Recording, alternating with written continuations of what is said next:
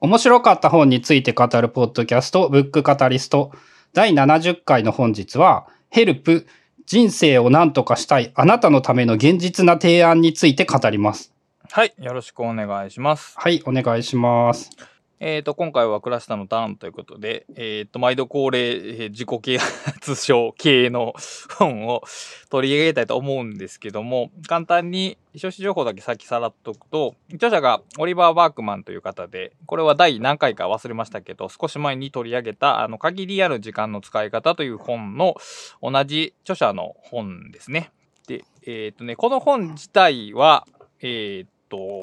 2023年の4月26に出版されてるんですが、僕全然気づかなかったんですけど、えっ、とね、2014年に、えっ、と、東方出版というとこからヘルプ、えー最強知的お助け本っていうタイトルで、えー出てた本を、えっ、と、タイトルを変えて、えっ、と、この改めて、えっ、と、別の出版社から、川手書房から出たというのがこの本です。はいはい、ありますね。最近、つい最近なんですけど、あの、はい。昆虫からタンパク質を取らないといけないっていう本、あの、ちょっとタイトル忘れたんですけど、あれもね、最近タイトルを変えて、早川とかだったかななんかから出てたりして、やっぱ、はいもう一回売るっていうのは結構やるんですね。そうみたいですね。で、まあ、おそらくその限りある時間の使い方、関係出版からさ出版されてる本が結構大きなヒットになった。僕書店でも結構ランキングの上の方に並んでるのがあって、それが2022年やったんで、まあおそらく 同じ著者の本があると。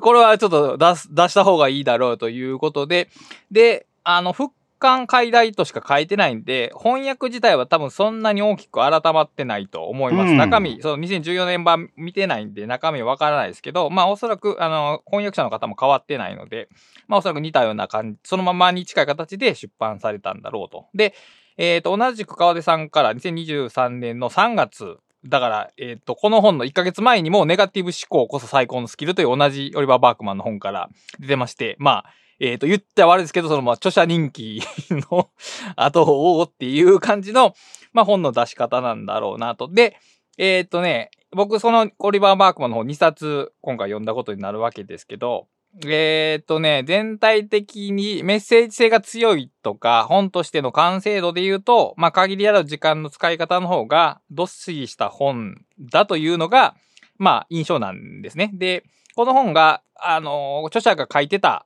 雑誌か新聞かに書いてたコラムを、まあ、まとめて本にしたという形なので、えっ、と、まあ、大きなメッセージというのはなくて、ちょっと、えーエッセイがまとまったような本なので、あの、限りある時間の使い方のような、えっ、と、どっしり相撲ではなくて、割とちょこまかと動き回るタイプの本なので、まあ、どちらをお勧めするかというと、まあ、限りある時間の使い方なんですけど、こっちの本の方が、えっ、とね、著者のイギリス人っぷりがよく出ているというか、皮肉なユーモアが割かし多いんですよ。で、それは好きな人が嫌いな人が結構分かれると思うんですね。あの、まあ、すごい偏見ですけど、イギリス人のその、ちょっと天の弱が好きなようなユーモアセンスが好きなら多分この本は楽しめると思いますけど、えーっと、著者の多分その本領発揮かな。その、いわゆる自己啓発的なものとその哲学的なものを、哲学とか思想的なものを合わせて論じるという意味で言うと、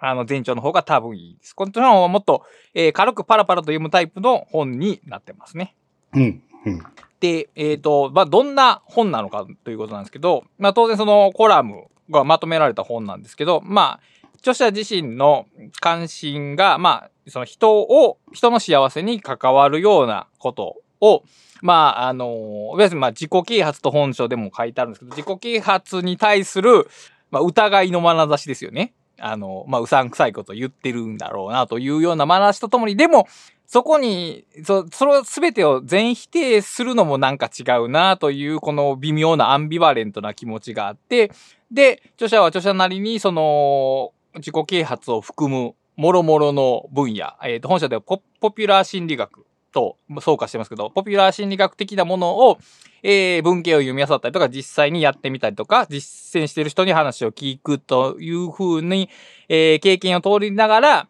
でも懐疑的な眼差しをそこに向けつつ、できるだけ良いものを、その、のその、えー、玉石混合の中の残る良いものを見つけ出そうという試みのエッセイ集という感じですね。まあ、自己、結局ジャンルとしては自己啓発に含まれる。まれると思います。あの、つまり自己啓発と、その、関心の対象は似ている。つまり人の性っていうものを少しでも良いものにしようという、えー、趣は一緒ですけど、でもまあ、一般的に言われてる自己啓発の、まあ、この本では多分100冊ぐらい冊冊名が上がってるんですけど、実際にある本を、えー、かなり批判的に述べてる部分もあれば、えっ、と、意外にこれ効果あるよっていうところを、えっ、と、論じてる部分もあって、まあ、あのー一色単に、えー自己啓発は良い、なしは悪いとかいうことではなくて、個々の発言に対してこれってこういうことじゃないか、こういう角度から考えられるんじゃないかなという、えことが書かれてるんで、えっ、と、著者は、えっ、と、自己啓発の世界を旅する時のロードマップになったらいいなということを本書について言ってるんですけど、まあ、自己啓発という世界にどんなこと、言説がまず含まれているのかっていうことがまず知るのと、その言説に対してどういう角度から意見を申せるのかっていうことがわかるという意味で、まあ、二つの意味でのマップになっているかなというところです。ある意味で一通りの自己啓発みたいなやつは、なんかこう、知っておいた方が楽しめそうな雰囲気なんですかね。そうですね。全然知らんよりも、ある程度、ああ、いうのってあるよねってことを知ってる方がいいと思います。だから、自己啓発ゼロの人が読むよりも、あの、自己啓発知ってる人が楽しみ、楽しめますけども、でも、ある意味で、これから自己啓発を読む人であれば、先にこれを読んどくと、ちょっと免疫がつくんじゃないかなとは思いますね。まあ、あの、自己啓発本の多くが、ね、その、うまいですからね、そういうのを、うん、そうそうそうこれならできるっていう気分にさせるのが。そういうのが、まあ、その、優れた、そういう誘導とかインフルエンスするものが生き残ってきた生存してるわけですから、まあ、そういう、でベストセラーとかに触れる前に逆にこういうので全体を触れといて疑問点を知っておくと、えー逆に有用に活用できるようになるんではないかなとはちょっと読みながら思ってました。うん。そうかう。ん。現代も、あの、あれですね、その、あまり強くそう。いかない。How to become slightly happier そ and う a ちょっと、bit more done. ちょっとだけ幸せになったりとか、ちょっとだけ今よりもできることが多くなるためにの方法みたいな感じで、あの、非常に 控えめなえータイトルで、でも、あの、最初に出た時、最強知的お助け本ってなってて、まあ、その、お助けの部分が多分ヘルプっていうのにかかってるんでしょうけでどヘルプまあは一文字もタイトルに入ってないですよね、元のタイトルにはあ、。じゃあ、あこれ、あ、ごめんごめん。あの、これ副題やな。あの、現代の、いわゆる大元のタイトルがヘルプ。ああ、ヘルプ。っていうタイプって、あの、副題がハウなんとかっていう。はいはいはいはいはい。ヘルプ。えー、ヘルプか。はい。だからまあ一応ヘルプ感はあるけど、一応、えー新版の方にも、えー人生を何とかしたいということも 特になくて、だいぶひねったタイトルをつけてるんですけど、要するにまあ、えー本書の、まあ、メッセージにも通じるんですけど、まあ、あの、極端なものではなくて、もっと小さいものの方がいいよという、まあ、メッセージを、まあ、反映した、えーっと、タイトルだと思います。で、えーっとね、章立てがいくつかありまして、ちょっと読み上げましょうか。えーっとね、まあ、一章が、えーと、今すぐ改、今すぐに改めるべきこと。第2章が心の使い方を知る。第3章が良い友達、良い人間関係。第4章が職場と自身の環境改善。うん5章が仕事をははかどらせる方法。6章が、えー健康な精神生活を送るための知恵と工夫。えー7章が日々の痛ましい思い、えー疎ましい思いとの付き合い方。8章が安易についていくな。9章が不完全こそ、えー最高の状態ということで、結構バラバラで、えーまあ当然そのコラムをまとめたものなんで、その一つ一つの章がなんか論じていって最後に大きくまとまるというタイプの本ではないです。うん。えっ、と、むしろボトムアップ的にそのコラムがありましたと。で、このコラムを集めたら、こういうのができます。で、じゃあそれを集めて、こういう章にしましょうみたいなボトムアップで構成されているタイプの本ですね。まあ、一通り、なんかその自己啓発で知っておきたいことが ちゃんと網羅されている印象っていう感じはします。で、著者はその自己啓発とともにライフハッカーだった。あるいは読もうそうかもだけど、ライフハック的なことにも興味があるので、あある人なので、まあその辺から読んでも、多分まあライフハック的な効率性とか好きな人がハマりやすい考え方とかも、まあ紹介されてるんで、そういう意味でもまあ、まあ我々世代にもまあ非常に読みやすいかなと。思います。これがあの10年前に出てたっていうのがすごいですね。そうやって考えると。まあだからある意味、そのライフハックの袋工事は結構早い段階で あったということなんだと思いますけども、まあ、あの、小手先の効率化っていうのはまあ、1年もすれば確かに飽和しちゃうんで、まあその後を求めると、まあこういうとこにたどり着くということなんでしょうが、まああの、全体的なメッセージがそれほどないんで、えっ、と、今回はその、クラスターが気になったところ、面白かったところをピックアップして紹介しようかなと思うんですが、はい。まずあのね、あの、自己啓発のその、よくあるメッセージにその積極的思考というのがあるんですね。うん、うん、うん。で、まあ特にその、自分がこう思えばこうなるみたいな。ああ、思考のはい実現願いは叶うみたいなタイトルがつきそうなやつ。ね、まあ僕はそれ大嫌いなんですけども。うん。あれは何が問題かというと、例えば、よく、その、その何かを実践、言われたことを実践すると。で、うまくできなかったとしますよね。良い結果が訪れなくなった時に、うん。だ、それはあなたの考え方がまだ十分に変われてないからですよっていうことになるわけです。おつまり、永遠に自己責任なんですね、それって。うん。そのメッセージ、アドバイスをした本人、著者らは何の責任も問われない。最強の免罪符なんですね。その積極的思考っていうものは。あの、このノウハウの中で多分それほど、あの、イビルなものはないと思うんですけど、あの、確かに積極的な考えを持った方がいい場面っていうのはあると思うんですけど、その自己責任につながる考え方は、その自己啓発全般に及ぶもので、結局、その、あなたが変われば世界が変わる。でも、世界が変わってないってことはあなたが変わってないですよねっていう、その、輪の中に閉じ込めてしまうという考え方が、まあ、まずいと思うんですけど、まあ、本書はきっちりそこをフォローされてまして、おそらくそこを読むだけでもね、本書も価値があるんじゃないかなと 思いますね。なんか、あれだな、今聞いてパッと思い出したのが、なんかね、20年ぐらい前にそういう本を読んだなっていう印象があって。い や、でも今でもその手の類の本は、その自己啓発のベストセラーの上の方に必ずありますからね。そうなんだ。なんかね、手帳、手帳術、夢が叶う手帳術みたいな感じで、なんか夢を手帳に書きましょうとかって、なんか、あの、20年ぐらい前は、おおとかって思ってたような印象があるんだけど、ああ、でもやっぱその当時はちょっとおおと思ってたわけですね。多分、そうんの。やっぱね、そうやって考えると、こう、簡単に惑わされるんだなっていう。うん、そうですね。で、いや、まあ、惑わされるのは仕方がないとして、そこからまあ抜け出て成長したらいいんですけど、やっぱそこの段階で、やっぱり私がダメなんだという考え方が、あの、醸成されてしまうんであれば、それはあんまり良くないですよね。結局、あの、ある部分自分ではどうしようもないことってあるわけじゃないですか。環境とか、その、世代とか年代とか、時節とかによって、個人の力ではどうしようもないことがあるはずなのに、その積極的思考の考え方では、そういうものすらも考え方を変えればなんとかなると、えー主張されるので、そこら辺がやっぱちょっと大雑把な感じがしますね。うーん、そうだな。そういうところで言うと自分の場合、それができてなくても別に何とも思ってなかったっていう、その性格の相性の良さはあったのかもしれない。そこの侵食されないんで、その、い要するに占いの当たっ、いいことだけ信じるみたいなことができるんなら、多分積極的思考は多分いいと思いますね。うーん、そうですね。うん、悪い時に、その、特に自分自身の方法が悪いじゃなくて、自分自身が悪いみたいなことになっちゃうと、貴族を間違えちゃうと、えー、だんだん、そのネガティブな方向に進んでしまって、で、より、より高いセミナーへとかいう ことに、まあ、なってしまうので、まあ、その辺の、あの、安全弁はちょっと持っておきたいなと。何よりも厄介なのが、はいあの、その意見が間違ってないことなんですよね。確かにね。それは確かに重要なことであると思うので、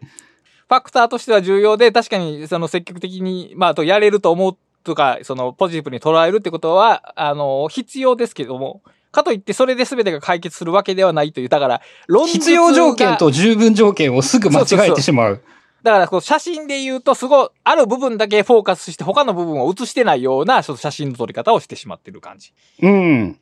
あの、ちょうど言語の本質はい。の中で、その、の人間がいかに論理を間違えてしまうのかうんっていう話が出てきて、ああ、そうだな、その通りだな、面白いなって思ったんだけど、そのやっぱ、えっ、と、必要条件を言われるのに、それが十分条件だと人間は簡単に逆転させて論理、破綻した論理で考えてしまう。まあそうよね。だから、その、多分システム1で理解してるから、それシステム2的には考えないでしょうね。だから、必要条件、十分条件も結局、その、あるロジカルな面においてあ現れてくる分離であって、システム1の中では多分ないはずやから、うん。そう、繋がってたらもうそれは繋がってるっていう ことやから。だから、あの、付け込まれやすいよね、基本的にはそういうのが、こういう論。そうですね。やっぱじ人類のそういう論理的思考の隙をついて入り込んできてしまう。うん。っていうところで、まあ、それでその人たちが儲けるのは別に勝手ですけど、その人の、あの、それを聞いた人の自尊心とかが傷つけられてしまうのは、まあ、ちょっとあまりよろしくない、イビルなことかなとは思いますね。うん。まあ、それに関連することなんですけど、著者からの忠告が初めにの部分にありまして、えっ、と、自らを、その助言者の元祖であるかのように振る舞う人々には絶えず疑いの目を向けなさいというメメッセージがあって、うん。あの、結局、幸せになるための方法みたいなのって、ある種、パブリックなもの？そんなに秘密にされるものでもなくて、昔からずっと語られることなんですけど、やっぱりそういうし、うーん、お、メッセージの大元の人は、私だけが知ってますと。それをあなたに特別に教えあますとなただけに教えます。いう、この、こういう振る舞いをする人は、とりあえずその人が言ってることが正しいかどうか以前に、まずちょっと疑った方がいいよという、非常に役立つメッセージが、あの、冒頭に書かれてますね。うん。大事なことですね。大事なことね。で、まあ、第一章からがその具体的な、えー事例になるんですけど、まあ、あのーいろいろあるんですが、まあ、情熱を持てる仕事について、これはもうよく言われてることなんですけど、えっ、と、まあ、そんなものは探したってな見つからないと。うん。で、おそらくその性格診断とかなんか、えー占いとかしても見つからないと。それはだから見つけるものではない、そもそも。自分自らが情熱っていうのはつ作り上げ、育てていくものだという話で、で、あの、森博先生にやりがいのある仕事という幻想という本、まあ、全く同じようなタイトルの本がありまして、ここでも同じことが語られてて、ちょうど子供は、えっ、と、4万回質問するっていう好奇心に関する回でも僕を、好奇心は育てるものであるっていう話を紹介しましたが、まあ全部一緒なんですね。あの、基本的に。あの、自分が手間とかコストをかけたことによって初めてその対象に愛着なり情熱っていうのが湧いてくると。うん。だから、そういう、うー育むことをせずに、例えばいろんなものをう点々と見つかって、いつかは自分が情熱がある仕事に巡り会えるだろうとか、出会えるだろうっていう受け身ではおそらくは、えー見つからないだろうという。うんいう、まあ、これもだから、よくあるメッセージで、このこれを逆転させたことがあるわけですね。こうしたらあなたの情熱がある仕事が見つかりますよっていうメッセージが、まあ、世の中に溢れ返ってるわけですけど、まあ、そのアンチテーゼになってると。で、どうですかねゴルフさん、今、自分が今やっていること、もろもろ、ニュースレターとかブログとか含めて、情熱は感じられます？えっあれ好きとか、嫌いかっていうと。やっと情熱を持てるようになってきたなってきた。かなっていう、少しずつ、あの、見えてきた。あの、孔子の40にして惑わず はい。ぐらいはに、あの、本当にあの人の言った通りだなって思う感じ。ということは、まあ、10年以上かかってる？その、はっきりとした感じになるまでは。そうです。あの、あのもう、若い、さ、10年前で言うと、もうちょっとね、多分エネルギーはあったんですよね。で、エネルギーをを情熱という用語で表現はできるかもしれないけれども、ね。あの、今考えると、それは、えっと、イコールではない。うん、うん、うん。そうやね、確かに。うんんで、今の方が、そういう意味で言うとエネルギーは足りないけれども、情熱はあると思う。うーん、なんか、この仕事してていいのかなっていう疑問みたいなのはない。そういうのはね、ほとんど持ったことがないですね自分の場合は。それはもう、その、仕事始めた段、仕事ってこういう自営業的なこと始めた段階からもう一切ない。そうですね。あの、きょえっ、とね、バイトしてると、こんなんいらんなって思うことはしょっちゅうありました。ああ、でも自分で裁量を震える仕事をしてるときは、そんなもう、の感えっ、と、まあ、じなかった。完全にゼロとはもちろん言わないけれども、限りなくゼロだと思います。ああ、そうか。ということは、まあ、あの、その、どういうタイミングで自営業しようと思ったかどうかは知りませんけど、まあ、こう、早い段階で巡り合えたらなかなか幸運だった。まあそうですね。逆に言うと多分、あの、そういうところではやっぱやれないタイプなんだろうなってしみじみ思います。なんか意味を感じられないと本当にやる気が出せない。うん、そうやな。だから、あの情熱を持つ仕事は育てなければならないという話と、でも相性ってあるよねっていう話はこれ、普通にあって、うん何でもいいわけじゃないよね。何でもいいわけじゃないけど、でも、あの、初めから与える、与えられるわけじゃないっていう、この二つを意識しとくのは仕事については結構重要かなと。まあ、これ、読みながら思いましたね。まあでも、あれじゃないかな。60ぐらいになって、振り返って、情熱持っててやれたなって思えたら成功なんじゃないかなって気がするんだけどな。そうやね。それだけの人生過ぎて振り返ってきた時に、後悔まみれよりは、情情熱があそこにはあったと思えた方が幸せでしょうね、きっと。うん、多分、幸せと同じで、なんて言うんだろう。あっても気がつかないものなんじゃないかなっていう印象もあって、情熱を持って何かっていう。そうやな。あ後から振り返った時によく俺あ、あそんなことできたなと思えた時に、まあ情熱がそこに痕跡が認められるっていうことはあるかもしれませんね。でもまあ、いやまあ情熱とはでは今やりがい、うん、やってて、この仕事やってて、ああ、よかったなと思える感覚は、まあリアルタイムで多分、リアルタイムっていうか仕事が、の結果の時に、例えば本を書いて、読者さんが読んでもらって、面白かったですって言ってもらえたと、その時には多分感じれると思うけど、やりがいっていうのは。うん。でもあの、細かな日本語の話なんですけど、はい。や、やったがいですよね、それは。いや、そっかそっか。そうか。最中じゃなくて、ド doing じゃなくて、ダーに関する会やな、確かにな。そうそうそう。で、やっぱそういう意味で言うと、やっぱリアルタイム、書いている最中に、その、やりがいを感じていたかというと、やっぱ難しいんじゃないかなっていうああ、。そうか、そうか。そうやね。それは難しいな。まあ僕は、害は感じてないけど、まあ楽しいけどね。いや、害は感じてるんちゃうかな。僕はその、例えば、あゲラが上がってきた時に、その文字を細かい流度で直す、うん。なんか、開業があるからい一行減らしてくださいみたいなことをやってる時って、すげえ夢中になってるけどね。でもまあ、あれはそれやりがいとは違うんかな。そう、夢中とやりがいもなんかやっぱ違う気がする。違うそうやな。そうや、だから僕らはやりがいとは何かをそもそも知らんままにそれを探してる風なとこがあるね。多分夢中になっていたということは、結果としてやりがいがあることをやっていた、情熱を持って取り組んでいただと思うけれども、うんうんうんうん。多分その最中にそう感じていたら、それはやりがいを持てていないんじゃないかという気もする。なるほどね。なるほどね。だから結果からしかわからないものと。なるほど。確かにそれはあるかも。そうやな。だから、先に探そうとしても結構無益、空振りに終わりそうやな。うんですね。まあ、せいぜい翌日思い出せるぐらい。そうやな、そうやな、それぐらいのもんやな。まあ、まあ、そういう感覚で仕事の取り組み方をしたらいいんではないかって話と、あと、補足的に、あの、びっくりしたんですけど、えっ、と、森田正武っていう、あの、森田療法の人ですね。森田療法ってご存知？なんか聞いたことあるかもだけどわかんないかな。あの、神経症とか、あの、不安障害とかに対する一つの方、あの、方法で、あの、無理に治そうとしないんですね。森田療法では。なんとなく聞いたことあるかも。で、例えば、不安があるだろうと。まあ、あの、心配もなるだろうと。でも、そのままの状態で、まずやってみなさい。行動してみなさいと。その結果を引き受けなさいっていうような、まあ、まさに東洋的な感じのメッセージで、まあ実際に効果もあるという話を聞いたことがありますけれども、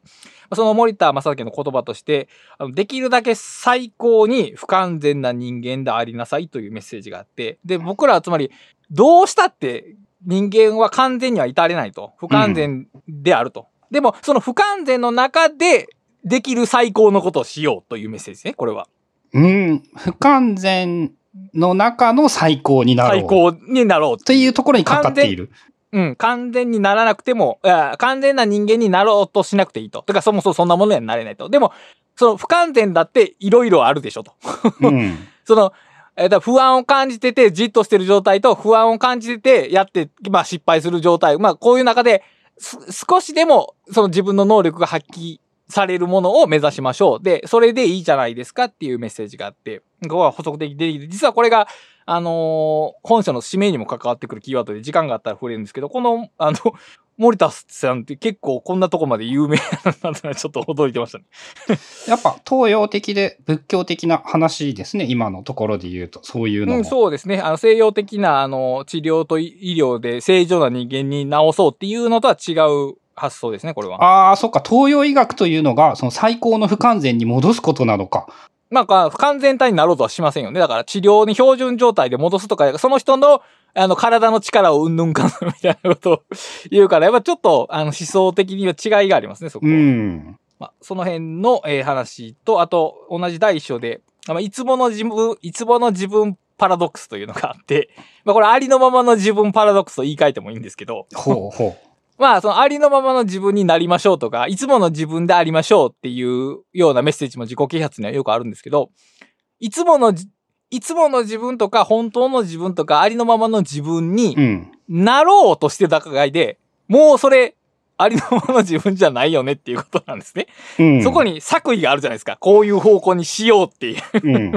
だから、本来は、そう、何もしないことが、何もしない状態がありのままの自分なはずなんけど、ありのままの自分であろうとしてる段階でもうまねじれてますし、かといって、何もしないでおこうとしてる段階でも、もうそれはありのままの自分じゃないじゃないですか。うん。だから、この、ど、プラスにしろマイナスしろ、もうその方向に向かおうとしてる段階でもうあなたのありのままの自分からは外れてますよ ということが、まあ、結構ダイレクトに書かれてます。それもやっぱ夢中になってみるしかないのかなそうだ、結果的に。結局その、そうしようと思ってる時点で、そう、そう、本来的なそれからはずれてるっていうところは、まあさっきの話と近いですね。うん。だから、で、その、こういうふうにその、じ、ありのままの自分に至ろうっていう時に、その、自分っていうのをどう捉えるか。で、自分っていうのが、ある種固定的なものと捉えるか、その変化して発展していくものとして捉えるかで、その、精神的な安定度って違うよねっていう実験、えー研究が紹介されてたんですけど、まあ、発展的に、固定的に捉えるんじゃなくて、自分を変化するものとして捉えた方が、おおむね幸福だろうという話が、まあ、紹介されてましたね。まあ、それはそうでしょう、きっと。うん。で、まあ、似た問題で、人生の再出発問題というのがありまして、これもね、自己啓発によくあるんですね。なんか、生まれ変わるってやつですね、要するに。ああ、今日からあなたは生まれ変わります。そうそうそうおおめでとうございますっていう。違いますっていうこと。でも、まあ、結局そんなことは、まあ、無理なんですね。うん。で、で、その無理なことの多くって結局、あの、人間って環境に定義されてる部分が多いので、うん。あの、今日僕がその心持ちを変えたところで、その環境は何も変わってなかったら変わるわけがなく。だからもう結局、その大きな変化じゃなくて、もう今いるところから現実的に変えていけるものを変えていきましょうと、これもまたごく当たり前の話がされております。えーっと、あとね、まあゴールですね、これ。ゴール問題、目標問題ですね。うん。で、あの、ブライアン・トレイシーっていう超有名な、自己啓発で超有名な方がおられまして、でこの人はもう人生の目標を立てろと。で、目標のない人生なんていうのはもう何の価値もないということを、まあ延々と言われるわけですね。で、で、まあ普通の人ってそんなにクリアに目標を持って生きてないじゃないですか。うん。そのスポーツマンとか以外は、まあぼんやりと生きてて、だそういう人たちがそのメッセージを触れると、あ、自分の人生っていうのは間違ってた、生き方っていうのは間違ってたんだっていう風に劣等感を抱いて、で、あこの人が言うことを従えばもっといい人生に至れるんだという風にして誘い込まれるわけですね。うん。でも結局、その、こういう言説が結局僕らが目標っていうのを嫌う原因になってる そうか。あの、そう言われるから目標を持つことが嫌になるか。いや、確かにゴルコ。さんはあんまり好きじゃないですよね。そのゴーその目標を決めなさい言説ってあんまり好きじゃないでしょ、きっと。もうひねくれ者なので、その学校で歌われそうなやつは大体嫌いなんですけど。いや、でも、目標って結局、なんか、この、例えば、この仕事を1時間で終えようとかいうのも、まあ目標ですし、うんなんかこ、今年1年楽しく生きたいなとかも目標じゃないですか。でもなんか、そういうものじゃないじゃないですか。僕らが嫌う目標っていうのは。まさにこのブライアント・レイシーが言うような、もっと自分の生き方を明確にして、そこに至る手順をはっきりして、その通り進めなさいみたいなメッセージなわけですね。で、こういうのが結局ね、僕らと目標の関係をね、危うくしてるとね、ちょっと 読んでて思いました。うーん。もっとラフなもんで言い外し、その目標ってもっとぼんやりしたものでも、それこそあの僕テーマとかってよく言ってますけど、そんなんでもある種目標と同じ機能を持ってるはずなんですけど、あの、自己啓発における目標というのが人間を、まあ、苦しめているんだなと。まあ、そういうのはもう、あの、この本ではもう、えっ、と、こき下ろされてますね。はっきりと。この著者の名前を挙げてさらにこき下ろされてるんで。だいぶ結果、あー喧嘩を売ってますが。あの、やりそうですね。そのイギリスっぽいっていうのがちょっと分かってくる感じ。そうそう、そういうこと。普通やったらこう、ちょっとぼやかしじゃないですか？この手の書籍は、みたいな、ちょっとぼやかしをしますけど、もう、はっきり名前を挙げて言ってるんで。もうあの、その、まあまあブライアン・トレイシーがダメだって言ってるんですよね。っていうような、もうそうそう。この言説は間違ってるってはっきり言ってるんで、まあさすがやなとは思いながらちょっと読んでました。あの、ブラックスワンの著者とかとなんか似てるよあうなそうそうそうそう、印象がある。似てますね。うん。ああいうはっきり言うタイプですね。あの、だからはっきり言うののが嫌いな人はちょっとあれですけど、好きな人は、えっ、と、楽しく読めると思います。まあ、あとはまあ似た話かな。まあ、まあ、何日で人生が変わるとかいうやつも、まあ結局そう期限を設けるとストレスが溜まりますし、特にその、丸々日で人生が変わるっていうのって、完璧主義なんですね、要するに。もう、その時点で人生がまるっと変わってる、変わってたら OK、変わってなかったらダメで、例えば目標の30%ぐらい変わってたら良いとかいうことにはならないんですね、こういう言説っていうのは。うん。だからこれも結局人を、まあ当然そんな風に変わるわけはなく、まあ挫折感を読んでしまうと。で、まあ意思、至上主義といって、まあ思っただけでなんとかなるっていうのも、まあこのタイプの言説にある話ですね。まああと一個、まあこれも、あの、第一章の最後ら辺に出てくるんですけど、死ぬまでにしたい〇〇なことっていうやつ。ありますね。もう100個のことみたいなやつとか、作り、作りましょうとかっていう。で、まあこれはあの、スタンフォードの自分を変える教室っていうケリー・マクゴー・ニガルさんの本にあって、そのリストを作っただけで満足する効果というのがあるらしいですね。人間というのは。うん、あの、わかりますね。書くとスッキリするっていう。そうそうそうそうそうそう。だからその、そのリストを作るだけで、まあ終わってしまうと。むしろだ行動が逆に生まれなくなってしまうという問題がある。で、あの、マーリン・マンって、ライフハックで有名な方なんですね。43フォ、えっ、と、43フォルダーズか。うん。えっ、と、管理人の方で。その人もね、昔は、そのリリストを結構、リストを作ろうって言ってたと思うんですけど、あの、リ情報リストは、その物事のぼか根本的な改善を積極的に妨げようとするっていうことを、反リストみたいなことを 言う、言われてるらしく、まあ、ライフハックとリストって僕の中では切っては切れない関係やなと思ったんですけど、まあ、そうでもないっていう風潮になってきてて、でも確かに、リストを作ると満足するし、あの、それ以降、触、どんどん逆に触らなくなってくるっていう、まあ、恐れは実際にあるんで、まあ、リストじゃない形のライフハックっていうのは、まあ、あるのかなというのはちょっと思いましたね。情報リストっていう言葉を、いなんか、初めて見たかもって思ったんですけど、この本で、うん、おそらくどう、インフォメーションリストの訳じゃないと思いますね。多分リストって書いただけをちょっとわかりやすくしたんじゃないかな。なんか、えっ、と、なんて言うんだろうな、ちょっと概念としてよ、良さそうだなと思ったんですけど、うん、うん。その、死ぬまでにやりたい何々のことみたいなのは、うんその、おそらく情報リストだと思うんですよね。。えっとはいスーパーで買いたいものリストは、うん多分ちょっと情報リストと違う 気がするし、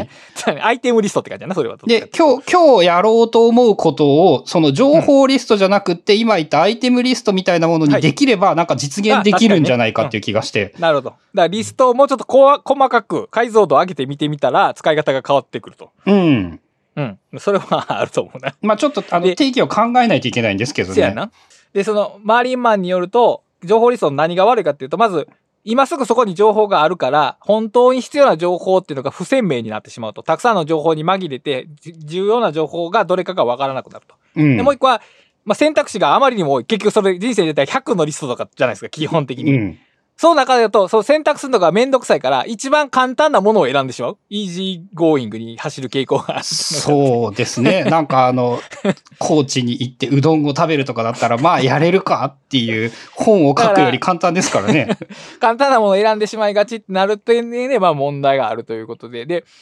でも僕もよくよく考えたらね、数年前からそういうリストってほとんど作ってないんですね。あの、やっぱデイリーだけデイリーのリストだけ。うん。1年間のそのやりたいことリストとかもないですし。だからやっぱそうなっていくんかなっていう感じがしますね。いつかやりたいことみたいなの消えましたあね、自分も。もうなくなったね昔その、昔 GTD の時はね、機器として作っていた。作ってた。いや、ありとあらゆることをリストしてたで、昔は。本当に。うん。でも確かにね、もう書いてあるまんまでね、その、やった気にはなるけどやらんくって、しかも数が増えるから管理する気にもならなくなって、ただ増えてしまうんですよね、それもまた。で、増えることによって、その大切さが減るよね、なんか。あの、情報としての重みが減ってしまう、なんか。なうんとなく。ん。うん。いや、だからまあ、こういうのもそのライフハック好きの著者やから多分実体験としてわかる。まあ多分、同じことをやっているんだろうなっていう。まあそういう感じでその第一章っていうのはその目標とか行動とか、あの自分がどこに向かうとか、その行動をどう管理するかっていうことに関する、まあコラムがまあ収められている章です。まあ一章だけでも結構 話題があるんですけど、まあ、どうしようかな。引き継ぎ2章行きましょう。2章ね、心の扱い方を知るっていうことで、うん。あの、まあ感謝習慣、感謝リスト、えーサンクスか。サンクスすること。これもね、ひ非常に よくある自己感謝の心を持ちましょう。感謝しましょう。持ちましょうっていう。で、で、実際にやっぱり感謝する人って、あのー論文で出てるデータでも、健康な度合い、精神的にも肉体的にも健全な人が、うん、っていうのは絶対にあるらしいんですよね。ただ問題は、感謝しましょうということを習慣にしてしまうことに問題があるかもよという、そういうことがあって。つまり、なんで感謝がいいかっていうと、感謝ってありがとう、ありがたい。うん。ありがたいっていうのは、得がたいってことですよね。つまり、怒、なかなか怒らないのに怒ってくれて、どうもサンクスっていうことなんですね。うん。で、感謝を日常にしてしまうと、その、感謝することそのものがありがたくなくなってくる。うん。だから感謝すべきという心で臨む時点でもうちょっと間違ってるわけですね。うん、うん、うん。だから、感謝したくたって感謝するのは別にいいけど、感謝習慣を身につけたら幸せになるという理論は多分間違ってるんですね、これは。難しいところですね。それもなんかやっぱ間違ってないと思うんだけど、確かに間違ってるんだよなっていう。だから多分、あの、著者も最初、あの、一週間ぐらいやってて、すごいいい気分になれたけど、ある時期を過ぎてから、こ、心の中で葛藤が生まれたと。これをこれをまだ続けていくのかどうかっていう葛藤に、えー、あの、苛まれたらしいけど、もう、その葛藤を感じてる段階で多分もうダメなんですよ、きっと。うん。そっからは義務になってしまうから。ああ、感謝が義務になったら幸せではないですね。違うじゃないね。うん。感謝ってのは義務じゃないからこそ価値があるんであって、だから、感謝する心を持って世界を眺めましょうというところまではいいですけど、それをもっとメソッドっぽくして、えー、毎日感謝日記を書きましょうとなってくると、ちょっと怪しさが出てきますね、これ。うん。まあそういうような、まあ、あの、全体に感謝することはいいけど、そこを習慣化するのはどうかという話が、まあ語られて。あと、そうやな、心配について。この心配も僕、そのチャッターの時にあげましたけど、まあ心配って結構大きな問題なんですけど、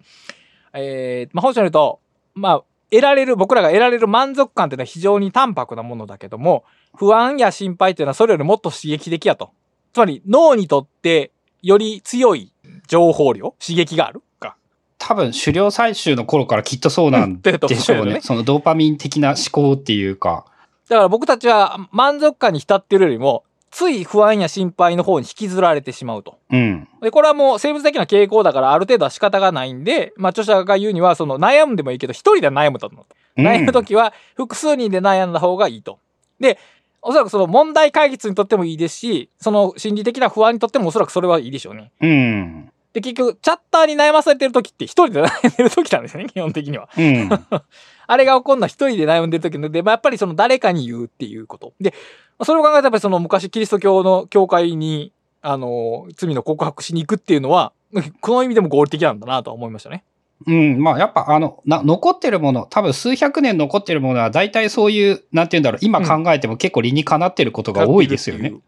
その辺、だから、やはり現代社会で宗教と切り離されて、各家族で一人で家で仕事してる人たちは、結構危ういバランスにいるとは言えますね、これ。うん。その、一人、一人暮らしが増えていてっていうのはめっちゃ見ますね。問題になっているっていう。ある種のその地域的なコミュニティとか趣味的なコミュニティとか全く持ってなくて、あるいは持ってても相談できるような人がいない場合は、あの、幸運から少しずつ遠ざかっていく感じがありますね。よほど心が強い人であっても、やっぱり危機的な状況になった時に、それをこらえきれるかわからないんで。だからまあ、そういう意味でも、何かの場に属しておくことっていうのは、まあ大切かなと。うん。でもこれもよくお金の話で出てきましたが、まあ利他について、うん、利他って英語でどういうかわかりませんけども、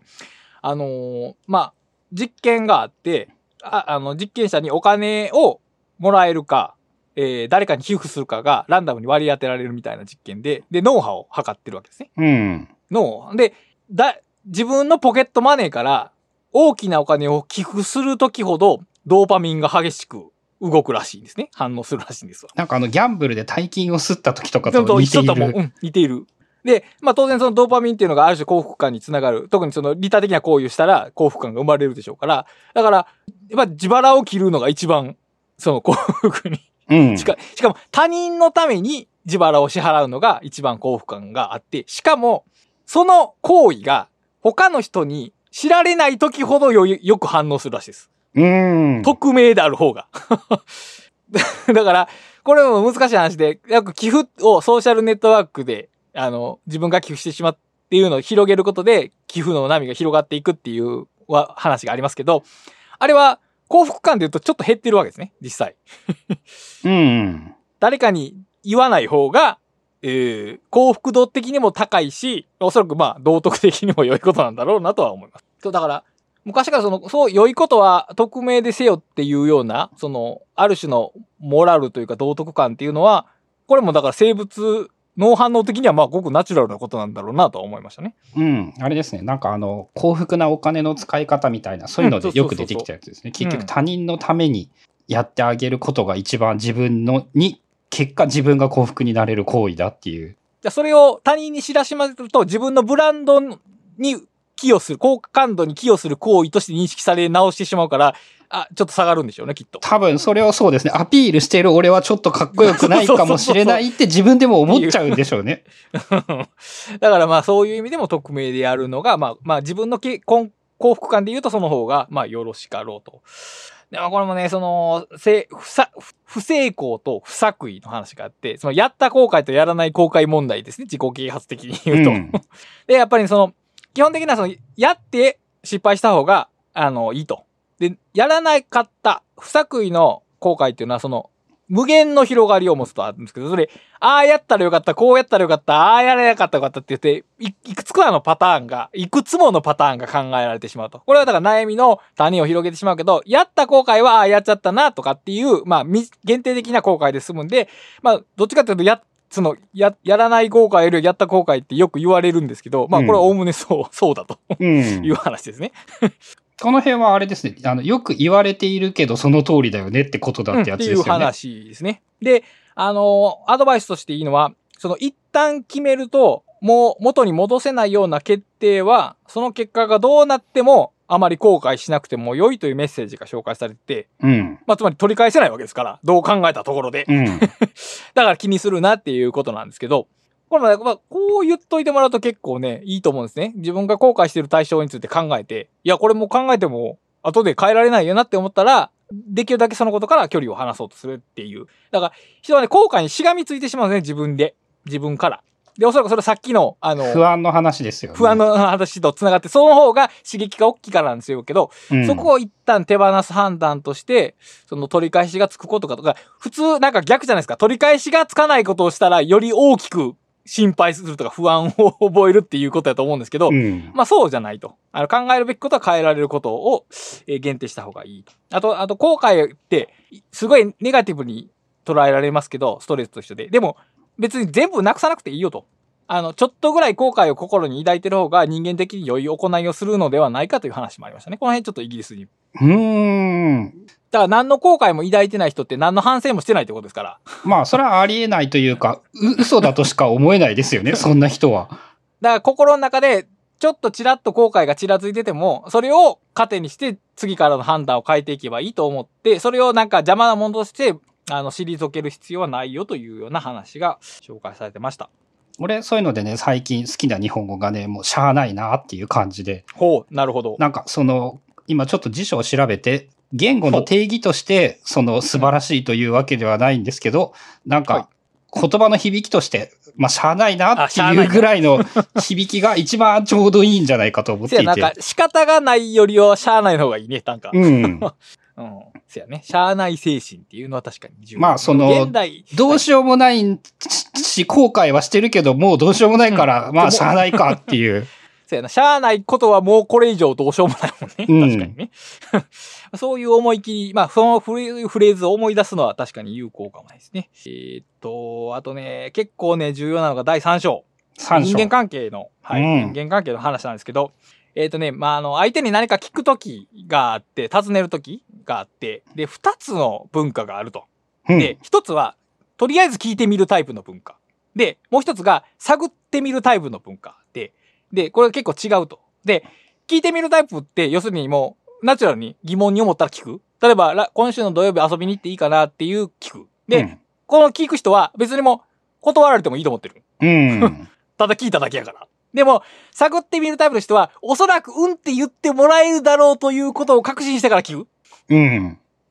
この二つのタイプがあって、この二つのタイプが一緒で喋ると、非常にストレスが大きい。特にその、探ってみるタイプの人にしたら、その、土曜日行っていいって聞かれるってことは、おそらくその子、私はイエスと答えるだろうと思われてるっていう風に認識して、非常に断りづらいけど断らなあかんっていう葛藤にさらされるらしいんですね。はあ、そこまで読んだ上で、そういう答えを返す。っていう。だから、相手もそういう風に想定してるだろうから、自分はその想定に応えなければならないと思ってしまって疲れてしまう。うん。だから、こういう、そう、相手はただ聞いてるだけだよ、そういう文化に属してる人だよと思うだけで、スッと楽になるよという話があって。で、まあどうやろうな、ゴリゴさんは聞いてみるタイプかな？どっちかっていうと。うんとね、なんか、ものによって結構違ってどっちともか あなあ難しいですね。まあでも度合いで言うとどっちが多いまあ、50-50ってこともあるけども。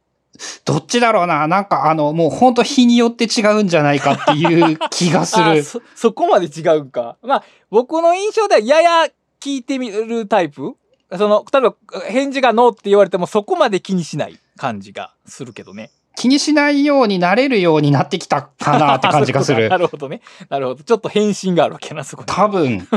あーまあ、日本人は結構探ってみるタイプの人が多分そっちですよね、うん多くがうん。で、それはこういううん、あんまね、自分はあまり良くないんじゃないかなと思って、その聞いてみるタイプになろうと思っ、なりたいと思っているっていう感じかもしれない。だから日本人でもちょっと変な人とか、あるいはその外国の人、もっとね、アメリカの人は割に、あの、聞いてみるタイプで、確かにそこで文化摩擦がま あ起こるだろうなと。でもそれはもう文化なんで変えられないから、まあ、その、探ってみるタイプの人が、あの、違うタイプ、違う文化圏にいる人なんだなと思えば、ちょっと楽になるよという話は、僕は結構これ有効でしたね。うん。その、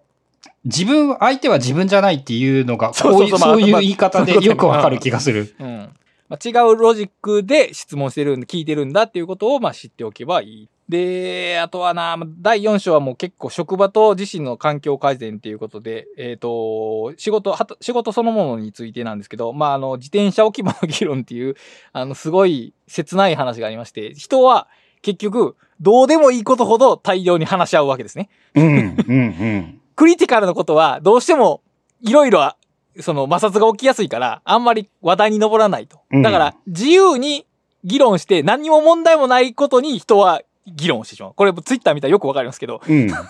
どうでもいいことほど、これだから、職場の会議とかでも、そういうことになりやすいらしいです。うん。これはもう、もうそれ以上何の手もないんですけど、まあ、でも確かにあるよなとは。そこはね、ちょっと最近ちょうど、えっ、と、はい。アフタートークで紹介した、あの、ブレインワークアウトっていう本はいはいはい、で、はい。あの、対話の重要性っていうのをすげえ語られていてそこがね、自分の中で結構新しい発見だったというか、へえっていう感じなんですけど、その、対話というものが、その議論ではなくって、はいはいはいはい。えっ、と、ちょっとパッと全部出てこないんですけど、その違うんですよね。その目的というものが、その答えを得ようとすることを目的とするんじゃなくって、その何も目的がないことを話し合うことで、我々人類は、その、結果的にお互いのことをよく知ることができていた。なるほど。っていう考え方をすると、そのどうでもいいことをただ延々と議論することにも、その、深いところでの意味があるのではないか。無価値ではないとは思うよ。無価値ではないけど、そこに、例えば2時間の、その、人月が投資されていることを会社がどう判断するかっていう。まあ別にいい、別僕はどうでもいいんやけど、まあまあ、そこも、より深い意味で許容されてるんやったら、まあ別にいいんですけどね。まあ、確かにまあ、あの、だ、てか、むしろだ、会議じゃなくて雑談でいいんじゃないかな、そこは。うん、あの会議の方がいいんかな？はい。資本主義的価値観で言うと、やっぱそういうものがよろしくないし、はい。あの、あれですよね、職仕事が終わってからの飲み会とかっていうのも、うんそういう意味で言うと、やっぱり無価値ではないんですよね。それはわかるわかる。ただ、現代社会ではそれは失われようとしていることで、うんなんか難しいな。一律に批判、まあ、どんな物事でもそうなんだけど、当然。まあそうやな。だから、そういう会議をなくせば職場がハッピーになるとまでは即断はできんね。確かに。うん。で、で、しかも自分の場合、割とそういう会議をなくせというタイプなことは事実で、僕もそうですね。うん。ただ、その、必ずしもそうだけではないようなことも最近ちょっとその、対話の話とかを見て、より思うようになってきたり、その、えっ、と、神社委員というものをやってみて、はい。その、はっきり言ってね、無価値だなっていう話し合いがいっぱいあるんですよね。はい、そうでしょうね。はいただ、えっ、と、1000年以上このやり方で続いているもので、確かに。資本主義より長続きしてるんですよ。ああ、そうやね。確かにそう。そうやって考えると、そのやっぱ無価値ではないのかもしれないなって、こう自分の心を、その、なだめている要素ももちろんあるんですけど、いや、まあ、人員はそりゃそうですけど、会社の会議は資本主義より短いですよ。まあ会社の会議は資本主義ができてからですからね。だからその正当性はまだ立証されてないから。てか、うん。だ例えばその資本、会資本主義の中で経営している会議があって、で、人と人が無駄なことを話し合う場が会議にしかないんやったらもう会議は壊したからね、きっと。うん。でも逆に会議をなくして、もっと日常的に雑談ができるんやったら、それは全然トレードオフっていうか、そっちの方がいい気はするけど。そうですね。だから会議を否定するのではなく、議論を否定するのではなく、そのうん対話の重要性は否定しなければいいってことですね。対話がキープされてたら会議を否定してもいいけど、うんそこしかもう人と喋る場がないんやったら、そこは最後死守しなあかんとは言えそうやね。うん。うん、まあこれは仕事の話はまあこの僕らにとってはあんまり縁遠い話そうんですね。なですけど。自分の場合そういうものがないっていうのも今の生き方を選んだ理由でもあるので。うん、まあいろいろ。だから、でもまあ、多分その無駄な会議はそのブルシットジョブ的にやってる人のスストレスには多分なってると思うけどね、あれは。うん。多分てストレス。だからそれはおそらく対話にならないんですよね。そうだとすると、やっぱり結局。そうだから、本、なんかやって、ああ、面白かったな、まあ、あの人話し合えて、なんか得るものがちょっとでもあったなっていうことがあればいいけど、はあ、また会議か、みたいなのは、まあ良くなさそうやね。うん。まあもうちょっとそもそものやっぱり仕事時間がへ減ることが重要なんじゃないかなって、はいそういう意味で仕事量っていうのか。そうやね。確かにね。だからもう、会議を遊び時間と捉えられたら、それぐらいやったらいいんですけどね、まあ。うん、その、だから、本来、1日3、3、4時間で終わる仕事量だけをこなして、3時間雑談をしているんだったら、なんか健全だと思うんですよね。思う、それは思う。で、多分クリエイティビティはそっちの方があ上がりそうよね、きっと。うん多分、午前だけ、うんあの、なんていうんだろう、仕事して、ランチが終わったら、えっと、3時までは、あの、仕事しなくてもいいけど帰ったらダメっていうルールにするとか。いう感じ。うん。なんか雑用片付けたり、人と喋ったりする時間っていうのが多分、まあ脳的にはいいよね。だって動画だってそんなに長時間頭働かせられないからね。まあ。まあでも、そういう仕事で成立するようになったのが、本当ここ数十年まあレベルですからね。そうん、確かに。数十もないかもしれない。まあ、昔の名残がどんどんまだ続いているというところなんでしょうけども。えーとね、第5章がね、今度仕事の作業の方で、もうこれいわゆるもう著者がいかライフハッカーやなと思ったけど、やること、うん、やることリストの話があって、で、あの、ポイントがあって、うん。で、まあ、一つのリストを複数目的で利用しないことってのがあって、まあ、具体的に言うと、マスタータスクリストとデイリータスクリストを分けましょうって書いてあって、うん。おお、やるやんと思ったんですけど、あの、これはね、もう、あの、大、大賛成もうこの、この通りやと思います。そうですね。今日やること、さらに言うと、ああ、うん、そうですね。うん、わかる。というか、やっぱ、みんな同じところにたどり着くんですね。そうだよね。あと、まあやることリストとやりたいことリストも分けた方がいいと。一緒にしないことがいいと。つまり、うん義務としてや、義務とウォントを分けろっていう話。だから、一つのリストで全部を網羅的にするというよりは、や役割に合わせて小回りの利くリストを作りなさいというあって、もう、こ、ここだけで新しいライフハック本の テーマになりそうなことが、えー書かれてました。えっとね。あと6章、7章があるのですが、まあ、えっと、時間がないので、どんどん飛ばしまして、えっと、まあ、さえ、いい子かな ?9 章。まあ、8章も飛ばしましょう。まあ、9章これ最初に挙げた話だけど、結局その、正代が不完全こそ最高の状態と思われ最高の状態っていうタイトルなんですけど、うん。あの、要するに、まあ、自己啓発って何の、何をするかっていうと、まあ、良い人間になりたいとか、もっと幸福な人生を送りたいっていう動機があると思うんですけど、まあ、それって、今の自分から変わることですよね。変化する。で、まあ、そのために例えば目の前にある問題を片付けていく。問題解決していって、ちょっとずつ変化していこうということなんですけど、その、自己啓発書をたくさん読むと、一冊一冊にこれが問題です、解決しましょうって書いてあるわけですね。で、別の本を読むと、また別のこれが問題ですって書いてあるわけです。そうすると、人生が問題だらけに見えてくるわけですね。そういう本をたくさん読んでると。うん。でも、あの、壊れてないものは修理するなっていう メッセージが紹介されているんですけど、まさにこの通りなんですね。あの、自己啓発は本を読むと、あれも問題、これも問題ですって言って、でも実際自分そこまでそれに困ってないようなことも問題ですと言われて、で、解決しなければならないという。でも、具体的に例えば、えーっと、自分の明日やることがわからないんですと、忘れてしまうんですって言ったら、まあカレンダーをに書きましょうとか、手帳を書きましょうっていうのはいいじゃないですか。うん。でも、やることのすべ、やることリストをすべて書き上げて、それを適切に分類しなさいっていうのは、多分ちょっとオーバーワークですよね。きっと。そうね。その、GTD な思想ではそうだったけれども。そ、そこまでやらんでも日常って遅れてるわけじゃないですか。それは、時々それで困ったことも2、3生まれるわけですけど、うんでもまあ人生ってそういうものの連続で進んでいくわけじゃないですか。うん。で、困ることが起きたらまたそれについて対処したらいいのに、まあその GTD に限らず自己啓発ってその、さ起こりそうな問題をあら先もって全部解決して完璧な人生に向かいましょうというメッセージが、その自己啓発ライフハック界隈の繋がってる線ですけど、やっぱそこは行き過ぎじゃないかなと。あの、もっと自分に直面している具体的な身近な問題を片付けていくだけで、まあいいんじゃないかと。で、結局それがその、あの、不完全な人間の最高な状態っていう話も通じますし、この本書のタイトル、ちょっとだけ幸せになるとか、ちょっとだけより多くのことができるようになるっていうメッセージ。これがだから、あの、著者がそのいろんな自己啓発書とかライフハックとかをくくぐり抜けて得た答えが、その幸せになる一つの大文字の方程式を得たんじゃなくて、その起こってくる問題にこう考えたらいいんじゃないとか、こう対処したらいいんじゃないっていう小さなものたちが、まあ、いくつか引き出しに入ったことが多分この自分の中での変化だという話で、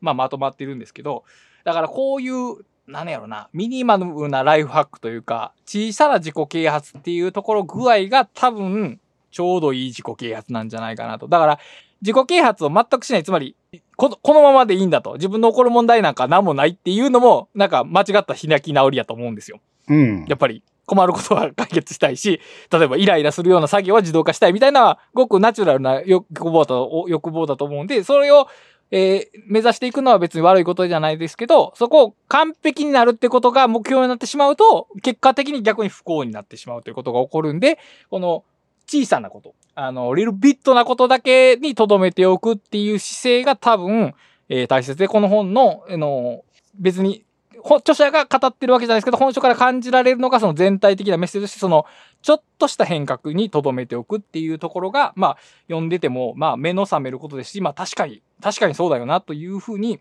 まあ、感じさせられる内容でしたね。なんかあの、アトミックシンキング的な概念と近いような気がしあーそうやねて、うん、やっぱ。自己啓発もアトミックにやっていった方がいいんじゃないのか。アトミック自己啓発か。うんなるほどね。っていうことを今聞いて、ちょっとあのヒントになりそうだなって思いました。アトミック便利ですね。うん便利ですよ 便利キーワードやね。そうやな。あの、まあ最近そのちょっと前からミニマリストみたいな、その小さくっていうような小商いとかもありますけど、その小さくっていうのは結構キーワードとしてあって、で、まあ自己啓発ってやっぱりその、どうしても大規模で完全主義で完璧に、で、革命的た。もう、今までの革命的っていうのはね、あったかも。ううんん。そういうのじゃなくて、日常にあるちょっとした変化の連続っていう。これはでも、例えば、えー、ライフハッキング .jp の堀さんはうんずっと言っておられることなんですね。小さな習慣習慣を変えろ。ろってやつですよね。小さなレベルでの。小さな習慣の積み重ねこそが大きな変化につながって、だから、ある種、ずっと言ってはることで、で、おそらく今でも支持されているのはそういうことやと思いますね。うんだから、まあ、大きいこと言ってきた人は、まあ、大体消いったわけですけど、まあ、残るものはそうは、残るものはそういう、まあ、地に足のついたメッセージっていうこと。だから、そういう視点で自己啓発書っていうのをもう一回見てみたら、まあ、ある部分は使えるし、ある部分はちょっと革命的すぎるからやめようみたいなことが多分判断できるんじゃないかなと思います。ですね。地に足をついたっていうのが、なんかこうんう、大事なことというか、まあやっぱ、あの、あれですね、ロマン主義的な、劇的、ドラマチックな人生というのが、そういうものばっかり我々は目にするので、そういうものが物語になる。ロマン主義的ライフハックからリアリズム的ライフハックへってことやね、要するに。うん。そうやね。確かにでもそう、地味な話って受けない、バズらないからね、基本的には。だからうんブログで書く、ブログでバズりたい人はまあ書かないよね、そういうことは。そして、やっぱそういうものは刺激がないのでニュースにならないし、誰も見ないし、私は毎日8時に起きて、なんか 5時に寝て、あ5時じゃない、10時に寝ていますみたいな話は、誰も面白くないですからね。そうやな。だから毎日感謝日記つけてますって人と、たまに思いついたら感謝日記ついてますって人やったらバリューがあるのはやっぱ前者やからね。うん、いや、すごいですね。それはどうやったらできるんですかってなりますよね。なるよね。うん。だからそういうニュース的なノウハウからやっぱ距離を置くっていう感じかな。だから、それこそそのに、ユージュアルなノウハウって多分十分で。で、それでもやっぱりその5年、10年続けたら変わるものってのは大きいですからね、そりゃ。うん。ていうか、そうじゃないと、俺は5年、10年続けらんないと思うんですよね。そういうことじゃないと。毎日 毎日革命はできませんからね、そりゃ。うん。毎日革命したらね、革命が日常になってしまうのは、ちょっと刺激的すぎる。そうやね。刺激的すぎるっていうのはね。うん、そう。だから結局、刺激的なものってすぐ逆に飽きるんだよね。うん。だからそういう意味で、まあ、あの、非常に地味な話、あの結論としては地味な話が多いんですけど、でもまあ、でも変化していこうという希望は別に消さない。あの、日本でもそのビジネス批判みたいな本があったんですけど、全部あ嘲笑うだけなんですね。こんな信じてるなんてバカプーフフフみたいな感じなんですけど、本書はその確かに言うような部分もあるという拾い出しをちゃんとしてくれてるので、で、やっぱ変わりたい、よく生きたいって思うことって別に不自然じゃないと思うんですよね、欲望としては。うんそれはそうやと思うんですよ。だから、そういうものを手助けとして、そのポピュラー心理学はどういうふうに使えるのかっていうのを、まあ、見取り図として与えてくれる本になっているかなと思います。はい。まあ、オリバー・バークマンさんのね、うん全部売れてそうな雰囲気はあるので、流行りそうやね、このネガティブ思考こそ最高のスキルもちょっと読みたくなってきた。うん。という感じで、まあ、自己啓発に興味がありつつ、自己啓発に疲れてきた人におすすめみたいなイメージですかね。いや、それはまさにそうやと思う。うん。うん。という感じで、ぜひ気になった方は読んでみてください。はい。ということで、ブックカタリストは、えーサポーターも募集しておりますので、気になる人は概要欄などご覧いただければ幸いです。それでは今回もお聞きいただきありがとうございました。ありがとうございます。